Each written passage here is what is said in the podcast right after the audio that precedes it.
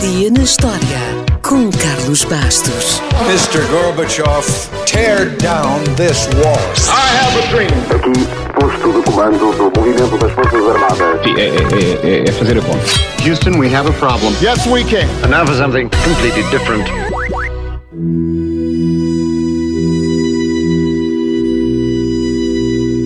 A 11 de setembro de 1503, Michelangelo começou a esculpir em mármore os doze apóstolos de Cristo que deveriam ficar em nichos na Catedral de Florença. Só que, dois anos depois, teve de colocar em pausa o projeto porque foi convocado pelo Papa Júlio II, que queria que ele lhe construísse um túmulo digno.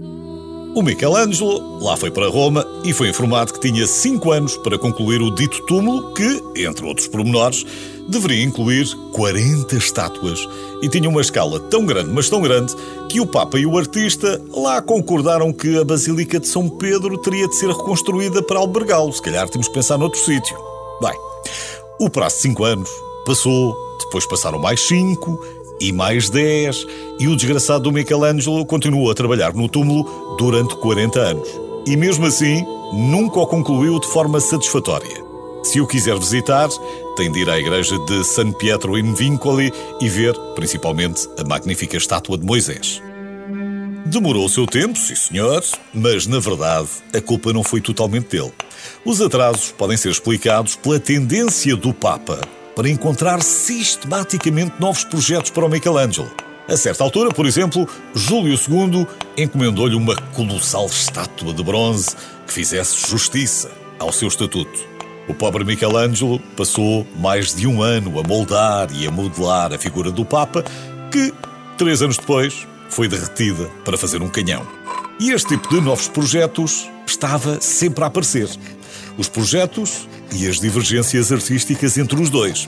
Mas Michelangelo lá foi fazendo pela vida e foi ganhando estatuto, graças à sua estátua de David, ou à sua Pietà, que retrata a Virgem Maria segurando o corpo morto de Cristo, e isso, naturalmente, atraiu invejas. Diz que o principal arquiteto da Basílica de São Pedro, Donato Bramante, ficou tão ressentido por o jovem Michelangelo ter recebido uma comissão tão grande como o projeto do túmulo que conspirou contra ele.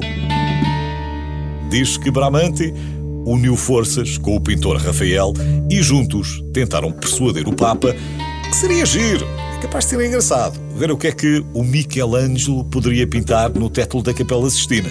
Obviamente que os seus rivais artísticos esperavam que Michelangelo fizesse um mau trabalho, caísse em desgraça e tivesse de deixar Roma. E o próprio escultor tinha fortes dúvidas e não ficou nada contente. Aliás, ele protestou e disse que não era pintor.